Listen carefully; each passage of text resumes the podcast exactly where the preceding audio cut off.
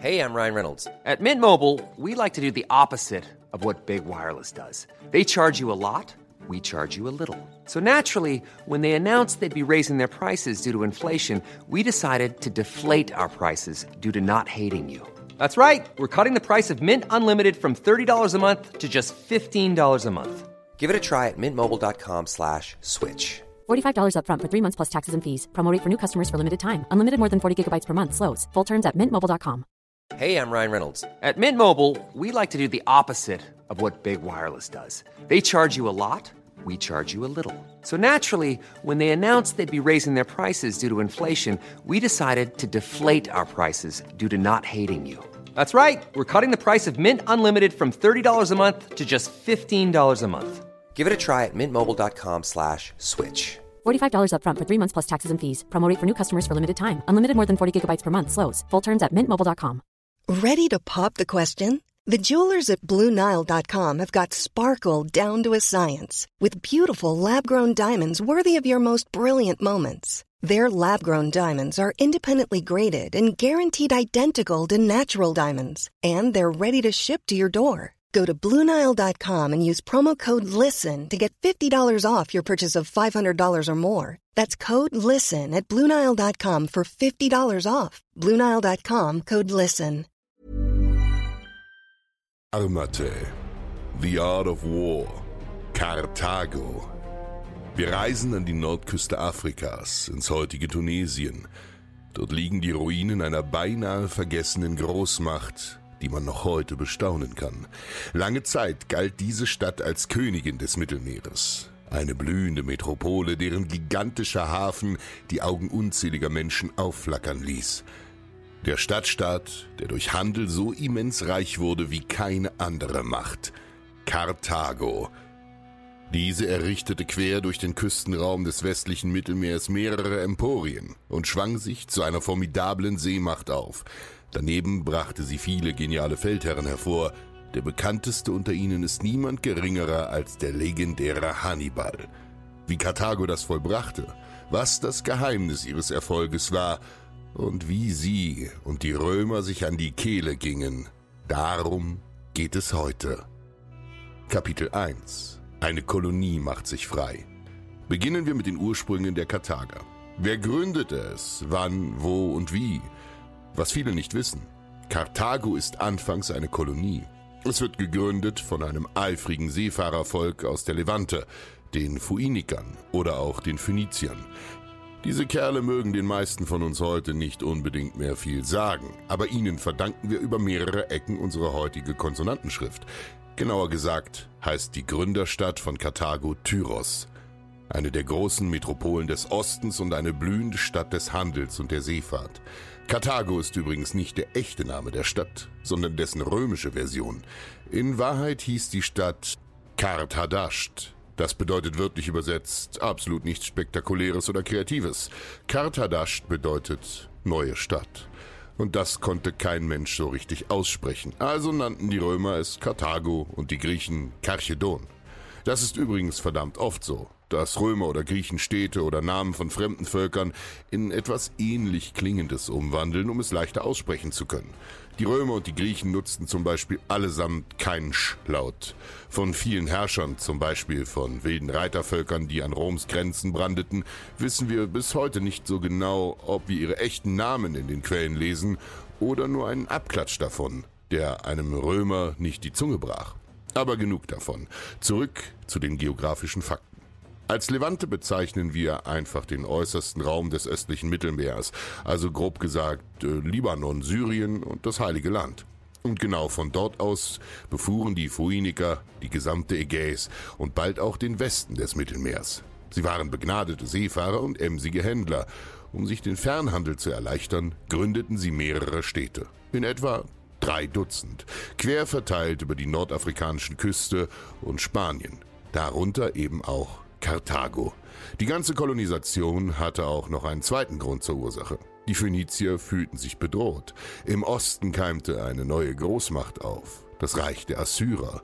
Über die Menschen und ihre Leistungen wird heute viel zu wenig gesprochen. Aber kurz zusammengefasst, die Assyrer waren eine massiv militärische und kriegerische Gesellschaft und im Krieg legten sie öfter eine dermaßene Grausamkeit an den Tag, dass neben ihnen die schrecklichsten Armeen wirkten wie ein katholischer Knabenchor. Sie traktierten ihre Feinde mit psychologischer Kriegsführung und kannten absolut kein Erbarmen. Und genau diese Leute waren nun die Nachbarn der Phoeniker. Also wollten diese eine Möglichkeit haben, wegzusiedeln, sollte der Tag kommen, da die Assyrer an ihre Pforte klopften. Wann genau die Stadt gegründet wird, kann heute kein Mensch mehr sagen. Die antiken Historiker waren sich schon damals uneinig. Ein sizilianischer Autor namens Timaeus meint, das Jahr 813 vor Christus wäre die Lösung. Ein anderer namens Menander meint 825. Aber im Endeffekt kommt es darauf auch nicht an. Wir wollen euch lediglich zeigen, dass es schon in der Antike verschiedene Meinungen und Standpunkte in Bezug auf Geschichte gab, ebenso wie heute. Wir können aber sagen, dass es gegen Ende des 9. Jahrhunderts vor Christus gewesen sein muss. Karthago ist also älter als Rom. Ein gutes Stück sogar. Die Stadt ist in ihrer Lage nicht zufällig gewählt, sondern gezielt ausgesucht worden. Durch die natürlichen Gegebenheiten ist Karthago vom Meer verdammt leicht und vom Hinterland sehr schwer zu erreichen. Damit ist es eine natürliche Festung, an der sich ein Angreifer die Zähne ausbeißen würde. Die Stadt ist durch und durch genial geplant. Ihre Straßen sind schachbrettförmig angeordnet. Die Stadt verfügt über zwei prächtige Häfen, die ihre Lebensader bilden. Von Anfang bis Ende seiner jahrhundertelangen Geschichte war Karthago eine riesige Seemacht. Der eine dieser beiden war der Handelshafen, eine gewaltige rechteckig angelegte Anlage, die nur über den Osten zugänglich war. Daneben lag der Koton, der Kriegshafen, ein kreisrunder Hafen mit einer Insel in der Mitte. Er war für ungefähr 220 Schiffe ausgelegt. Eine ganze Flotte konnte er schlucken und war praktisch uneinnehmbar. Wozu die Insel in der Mitte, die wie ein Auge dort thronte, Sie diente als Kommandostützpunkt, denn auf ihr lag ein Gebäude für den Kommandanten der karthagischen Flotte. Warum waren die Häfen eigentlich getrennt? Das hatte mehrere Gründe. Einerseits wollte man Handel und Krieg auseinanderhalten. Auch wollte man die Kriegsschiffe im Notfall möglichst schnell einsatzbereit haben und nicht von irgendwelchen Handelsschiffen blockiert haben. Außerdem hatten Handels- und Kriegsschiffe vollkommen unterschiedliche schiffsmännische Anforderungen, weil sie unterschiedlichen Tiefgang hatten. Ein antikes karthagisches Handelsschiff hatte etwa acht Meter Tiefgang, weil sein voller Bauch unzählige wertvolle Waren trug. Ein schlankes, filigranes Kriegsschiff hingegen tauchte nur etwa zwei Meter tief ins Wasser. Kapitel 2 Die Punier Wer? Klären wir mal ein paar Basisfakten über diese Menschen. Wer sind die eigentlich genau? Welche Sprache reden die? Welche Götter beten sie an? Nun, die Karthager sprechen eine westsemitische Sprache und ebenso verwenden sie eine Schrift, bei der sie aber meistens keine Vokale hinschreiben. Warum werden sie so oft Punier genannt? Ganz einfach, das ist ein Name, den die Römer für sie verwenden. Punia leitet sich ab von Phoeniker, ihrem Gründervolk. Sie selbst haben sich nie als Punier bezeichnet. Ihre beiden Hauptgötter waren lange Zeit Melkart, der Stadtgott von Tyros, und Eschmun, der Stadtgott von Sidon. Allzu viel wissen wir über sie leider nicht. Die beiden werden aber bald abgelöst von Tanit, einem Fruchtbarkeitsgott, und Baal Hamon. Der wird Hauptgott von Karthago und steht auch für Fruchtbarkeit. Das ist in der damaligen Zeit eine sehr wichtige Komponente im Leben der Menschen, weil ein voller Bauch keine Selbstverständlichkeit, sondern der pure Luxus ist. Verhungern zu müssen stellt eine reale Gefahr dar. Besonders Baal wurde unsterblich, weil er in vielen Namen karthagischer Männer steckt. Hasdrubal zum Beispiel. Oder bei einem Mann, den ihr alle kennt. Hannibal. Sein Name heißt wörtlich so viel wie Baal ist gnädig. Das kann man mit dem deutschen Namen wie Gottfried vergleichen. Über ihre religiösen Praktiken wissen wir allgemein nur sehr wenig, was sie rätselhaft erscheinen lässt. Heiß diskutiert wurden in deren Rahmen immer wieder bestimmte Themen. Kinderopfer, in antiken Quellen wird oft beschrieben, dass die Karthager einen eigenen Ort pflegten, das sogenannte Tophet, wo sie ihren grausamen Göttern Säuglinge opferten. Allerdings weiß bis heute niemand, ob da überhaupt irgendwas dran ist. Denn einerseits waren viele dieser Quellen keine Freunde der Karthager und wollten sie als grausam darstellen, und zum anderen gibt es tatsächlich Funde solcher Orte, wo die Überreste von Kleinkindern gefunden wurden. 1921 fand man tausende Urnen verbrannter Kinder. Allerdings könnte es sich dabei genauso gut um einen Kinderfriedhof für Totgeburten und verblichene Kinder handeln, die eine Krankheit dahingerafft hatte. Also alles wilde Spekulation. Allgemein fällt einem auf, dass sie eine ausgeprägte Reihe von Kultstätten unterhielten. Nekropolen, sogenannte Totenstädte, dienten als riesige Begräbnisstätten. Bei so einer Bestattung ließen sie sich auch nicht lumpen und gaben den Toten teilweise sündhaft teure Importartikel mit auf die letzte Reise. Die Lebenden aber hatten es in Karthago keinen Deut schlechter. Ihre Wirtschaft boomte. Vor allem im vierten Jahrhundert vor Christus nahm die Wirtschaft einen massiven Anstieg an, der sich bis zum Ende Karthagos nicht ändern sollte. Hierbei spielten ihnen auch ihre geschickten politischen Positionen, die ihnen vorteilhafte Handelsverträge einbrachten, in die Karten. Sie waren der Big Player unter allen phoenikischen Städten. Dennoch konnten sie nie den gesamten Handel in ihre Stadt ziehen. Die anderen Städte blühten ebenso weiter auf. Dabei half ihnen auch ihre für damalige Verhältnisse sehr gut entwickelte Verfassung, eine sogenannte Constitutia Mixta, also eine gemischte Verfassung. Sie vereinte genau gleich wie die römische Verfassung Elemente von Aristokratie, Demokratie und auch Monarchie in sich. An der Spitze ihres Staates standen die Suffetten. Das Wort ist sogar mit dem hebräischen Wort Schofet verwandt. Es bedeutet Richter. Ähnlich wie die römischen Konsuln trugen sie alle möglichen Befugnisse und waren die Chefs im Staat. Sie waren gewählte Beamte.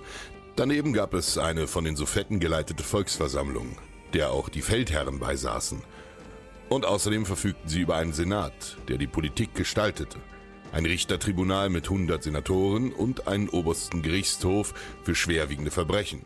Wer bei unserer Folge über den römischen Staat aufgepasst hat, wird gemerkt haben, dass die beiden sich verdammt stark ähnelten.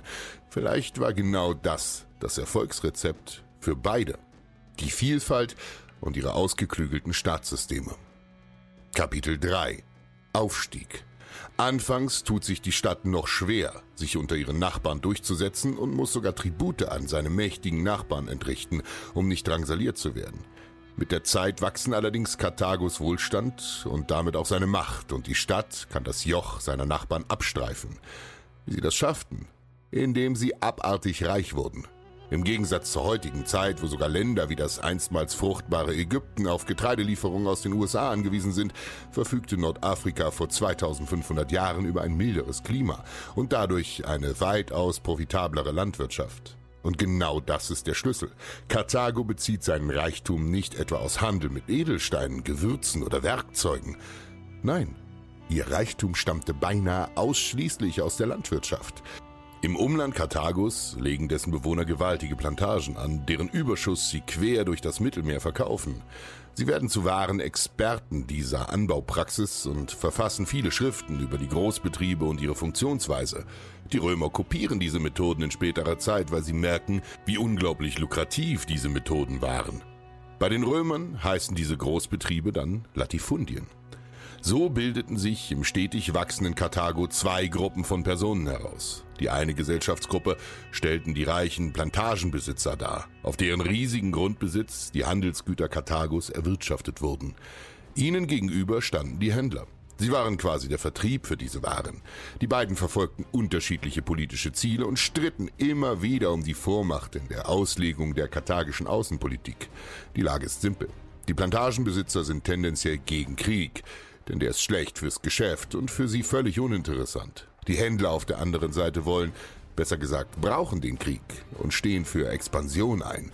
Man könnte sie fast schon als Kriegstreiber bezeichnen.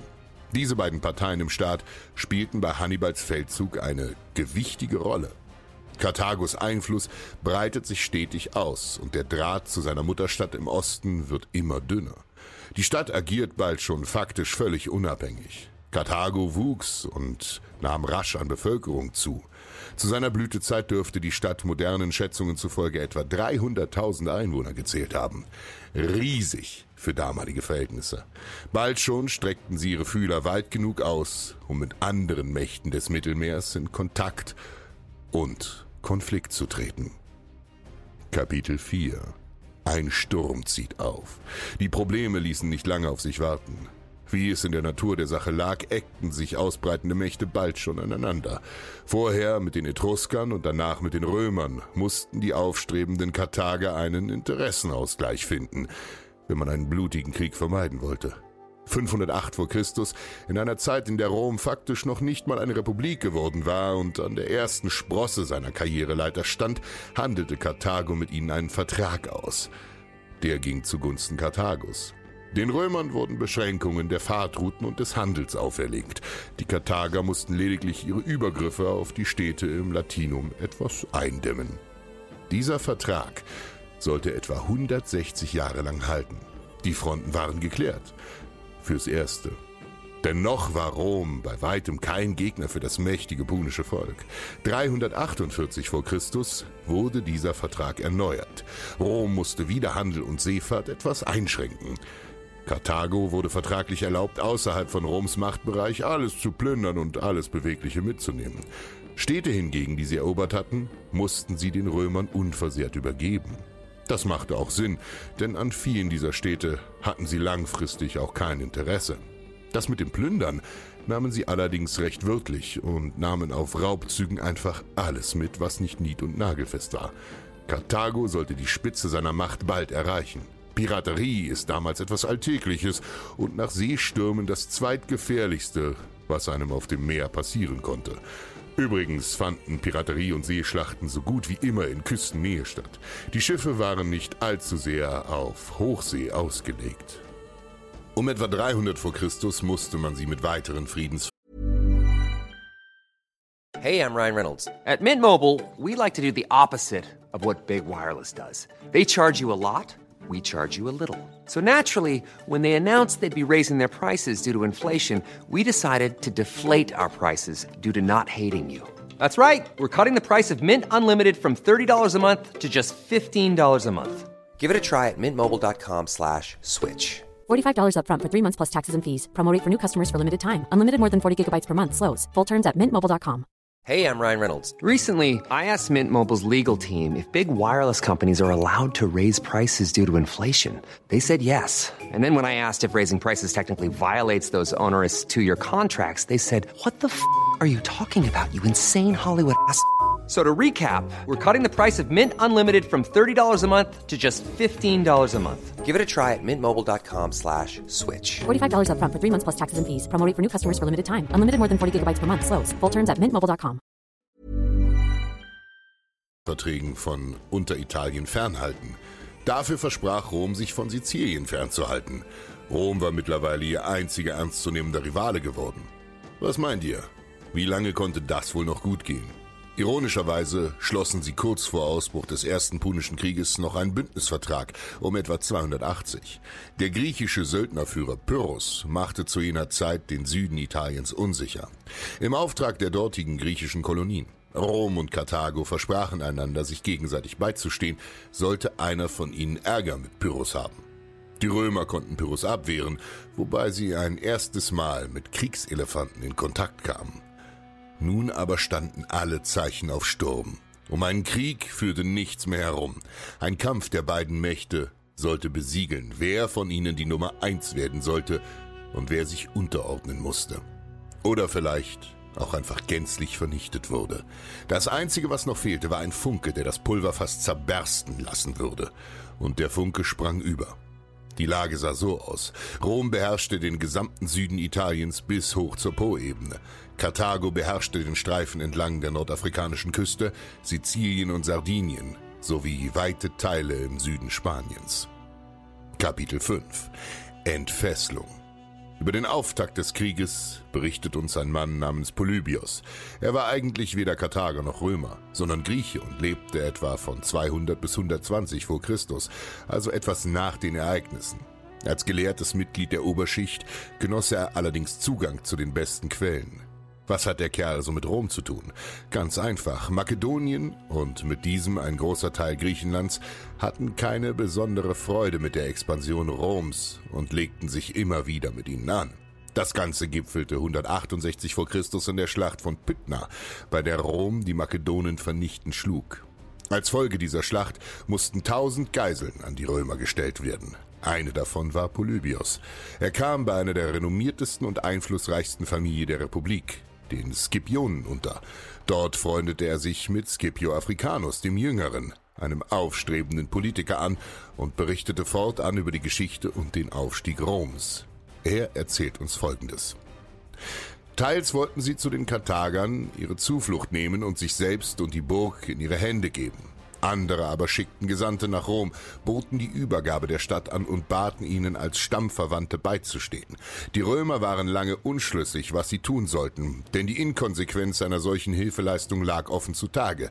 Dass sie aber sahen, dass die Karthager sich nicht allein ganz Libyen, sondern auch große Teile von Iberien unterwarfen, überdies alle Inseln im Sardinischen und Tyrrhenischen Meere in ihrer Gewalt hatten, waren sie in schwerer Sorge, sie könnten, wenn sie auch noch die Herrschaft über Sizilien gewännen, ihnen äußerst gefährlich werden.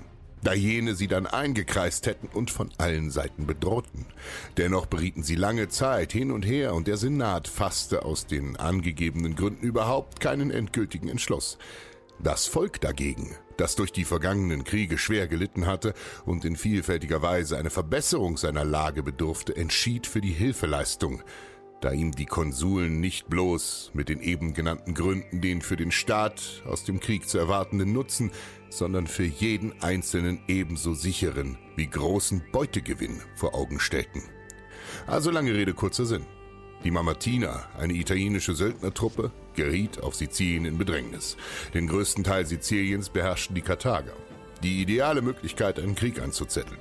Die Senatoren blieben skeptisch, denn man kannte die legendäre Stärke der Karthager zur See und man wusste, dass man es hier mit einem mordsgefährlichen Feind zu tun hatte.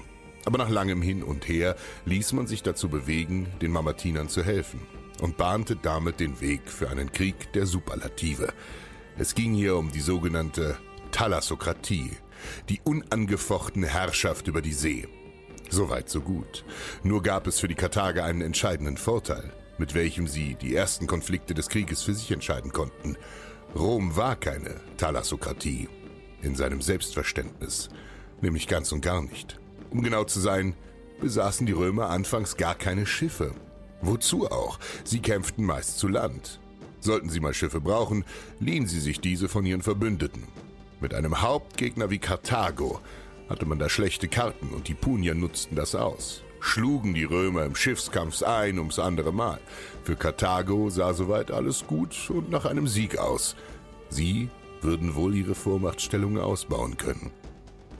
Kapitel 6 Der Wendepunkt Ihre Feinde verfügten schlicht und ergreifend über kein Know-how für den Schiffsbau und dies ist unabdinglich, wenn man eine schlagkräftige Flotte bauen möchte.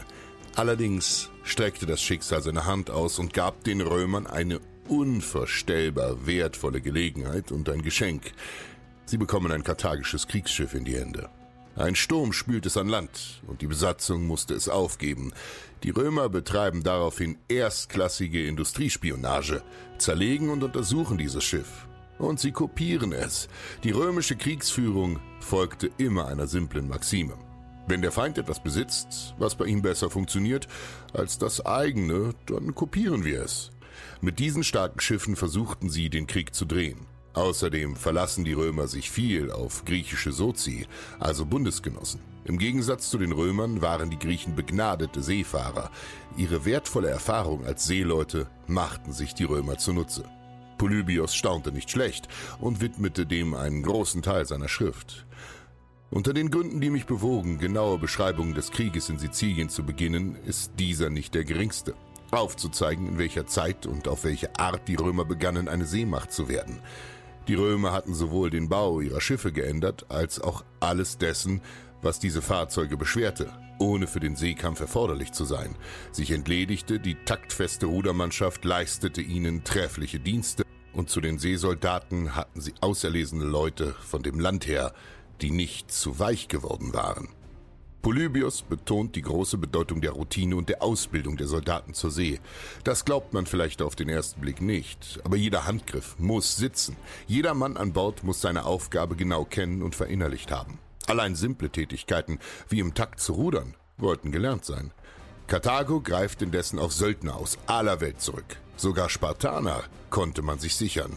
Der Spartiat Xantippos erhielt sogar den Oberbefehl über die karthagischen Truppen. Die Römer begannen die Oberhand zu gewinnen und rangen Karthago beinahe nieder. In der Seeschlacht von Hermaia erringen die Römer einen glänzenden Sieg, aber bei der Heimfahrt geraten sie in einen schrecklichen Sturm. Von ihrer riesigen Flotte mit 464 Schiffen werden 384 vernichtet. Damit hatte Karthago wieder eine Chance und der Krieg sollte andauern. Hinzu kam, dass die Punier unter dem Einfallsreichtum der Römer litten. Landmacht gegen Seemacht und der Krieg fand größtenteils als Seekrieg um Sizilien statt. Was also tun? Ganz einfach, man wandelte die See zu einer Landschlacht um. Der Corvus wurde erfunden. Corvus bedeutet einfach Rabe im Lateinischen. Hierbei handelt es sich um eine hölzerne Interbrücke, die seitlich am Bug der Kriegsschiffe angebracht wurde. Sie war etwa acht Meter lang und einen Meter breit, besaß sogar ein Geländer und an deren Ende prangte ein eiserner Spitz mit einer leichten Biegung. Er erinnerte durch seine Form an einen Schnabel. Daher der Name. Er wurde als Überraschungswaffe eingesetzt. Man näherte sich dem punischen Schiff, doch anstatt wie bei einer Seeschlacht üblich, die feindlichen Schiffe möglichst frontal zu rammen, um sie zu versenken, näherte man sich seitlich und ließ die Brücke herabfallen. Der spitze Schnabel verbiss sich im hölzernen Deck der feindlichen Schiffe und kettete die beiden Schiffe so aneinander. Kaum war dies geschehen, strömten römische Fußsoldaten über diese Brücke auf das andere Schiff und erschlugen jeden feindlichen Seemann. Von der Seeschlacht zur Landschlacht. Das war ein praktischer und taktischer Vorteil. Eine Technik, weil die Punier den Nahkampf bei weitem nicht so gut trainierten wie die Römer. Damit gingen aber auch starke Nachteile einher. Einerseits wurde das Schiff mit diesem Corvus sehr buglastig und war schwerer zu steuern. Andererseits kippte es leichter durch den höheren Schwerpunkt. Drittens konnte man diesen Scherz genau einmal vollziehen. Dann wussten die Karthager Bescheid, sich niemals in die Nähe dieser Brücke zu begeben. Polybios zeichnet davon ein lebendiges Bild. Da aber ihre Fahrzeuge infolge des schlechten Baus schwer zu bewegen waren, so gab ihnen einer zur Hilfe in der Schlacht jene Werkzeuge an, welche später Raben genannt wurden und deren Einrichtung folgende war. Ein runder Balken von vier Klaftern Höhe und drei Handbreiten im Durchmesser stand auf der Vorderteil der Schiffe. Dieser Balken hatte oben eine Rolle und um ihn wurde eine Leiter herumgelegt, welche mit Brettern der Quere nach benagelt war und vier Fuß in der Breite und sechs Klafter in der Länge hatte. An ihrem Ende war eine Art von eiserner, vorn zugeschärfter Hacke befestigt, die oben einen Ring hatte, sodass das Ganze den Bäckerwerkzeugen ähnlich sah. An diesem Ring war das Seil befestigt durch welches sich bei den Angriffen der Schiffe vermittels der Rolle am Balken die Raben aufzogen und auf das Verdeck des feindlichen Schiffes herabfallen ließen, und zwar bald in der Richtung nach vorn und bald durch eine Drehung gegen die Angriffe, die von der Seite her kamen. Sobald nun die Raben die Bretter der Verdecke eingeschlagen und die Schiffe aneinander gebunden hatten, so sprangen die Römer, wenn die Schiffe Seite an Seite zu stehen kamen, allenthalben in das feindliche Schiff hinüber. Wenn aber die Richtung nach vorn ging, so setzten sie auf den Raben selbst je zwei und zwei ineinander unterbrochener Reihenfolge über des feindlichen Schiffs. Kapitel 7 Das Ende Nach über 20 Jahren, von 264 bis 241 vor Christus, schafften die Römer es schlussendlich, vor allem mit Aufwendung massiver finanzieller Mittel, die Punier zu schlagen, in ihrem eigenen Spiel. Die Schlacht bei den Ägätischen Inseln hat den Krieg entschieden. Was nun? Es kam zu Friedensverhandlungen zwischen dem römischen Konsul Gaius Lautatius Catulus und dem punischen Feldherrn Hamilcar Barcas, dem Vater Hannibals. Karthago musste seine einst mächtige Flotte abrüsten, hohe Reparationszahlungen an Rom leisten und Sizilien abgeben. Die Reparationen beliefen sich auf 2200 euböische Talente Silber. Ein Talent war eine verbreitete antike Maßeinheit. Das waren in etwa 26 Kilogramm Silber pro Talent. Also schuldete Karthago Rom satte 50 Tonnen Silber. Harsche Bedingungen. Aber die Vernunft gebot den Puniern, diese anzunehmen. Hinzu mussten sie schwören, auch alle römischen Verbündeten auf Sizilien nicht mehr anzugreifen. Darüber hinaus mussten sie jeden einzelnen römischen Kriegsgefangenen ohne jegliche Lösegeldforderung freilassen. Damit ginge den Karthagern eine Menge dringend benötigtes Geld durch die Lappen. Damit gelang es Rom 241, seine erste Provinz außerhalb des italienischen Festlands aufzubauen. Für Rom ergab sich hiermit eine Weichenstellung. Genau wie für Karthago. Ein klarer Sieger und ein klarer Verlierer waren aus diesem Krieg hervorgegangen. Für Rom gab es die maritime Hegemonie. Mit dem Ausscheiden Karthagos besaßen sie nun mit Abstand die stärkste Flotte in ihren Gewässern. Danach gab es eigentlich nur mehr Piraten als Probleme mehr. Piraten und Stürme. Bis man die Piraterie aber in den Griff bekommen würde, sollten noch etwa 150 Jahre vergehen. Was aber war nun mit Karthago? Der Krieg und das Ergebnis galten für die Karthager als eine Schande, als ein Affront und als ändernswert. Man hatte sich nicht jahrhundertelang durch die Not gekämpft, sich ein Handelsimperium aufgebaut und erweitert, um von einem Emporkömmling Italiens beiseite geschoben zu werden. Bald schon sinnten viele Karthager auf Krieg. Abgesehen davon löste die Niederlage eine innenpolitische Krise in der Stadt aus. Man hatte sich mit Rom angelegt, war sich beinahe sicher zu siegen und wusste nun nicht, wie man damit umgehen sollte. Vor allem aufgrund eines Problems, der Söldner. Das karthagische Militärsystem werden wir euch in der nächsten Folge genauer vorstellen. Für heute reicht es zu wissen, es ist dreigliedrig. Als erste Maßnahme setzt Karthago immer im hohen Maß auf Söldner. Damit bildet Karthago eine absolute Ausnahme seiner Zeit. Söldner sind gut ausgebildete Profisoldaten ohne jegliche Verpflichtung seinem Herrn gegenüber. Ihre Dienste sind sündhaft teuer, deshalb waren Söldner meist nur in kleinen Gruppen gemietet worden. Allerdings nicht von den Karthagern. Sie heuerten ganze Heerscharen dieser Berufskrieger an. Erst wenn die Söldner nicht mehr reichten, ging Karthago zu Stufe 2 über und zwangsrekrutierte junge Männer von verbündeten Städten. Man sourcete den Krieg also an die untertänigen Nachbarn aus, um eigenes Blut zu schonen.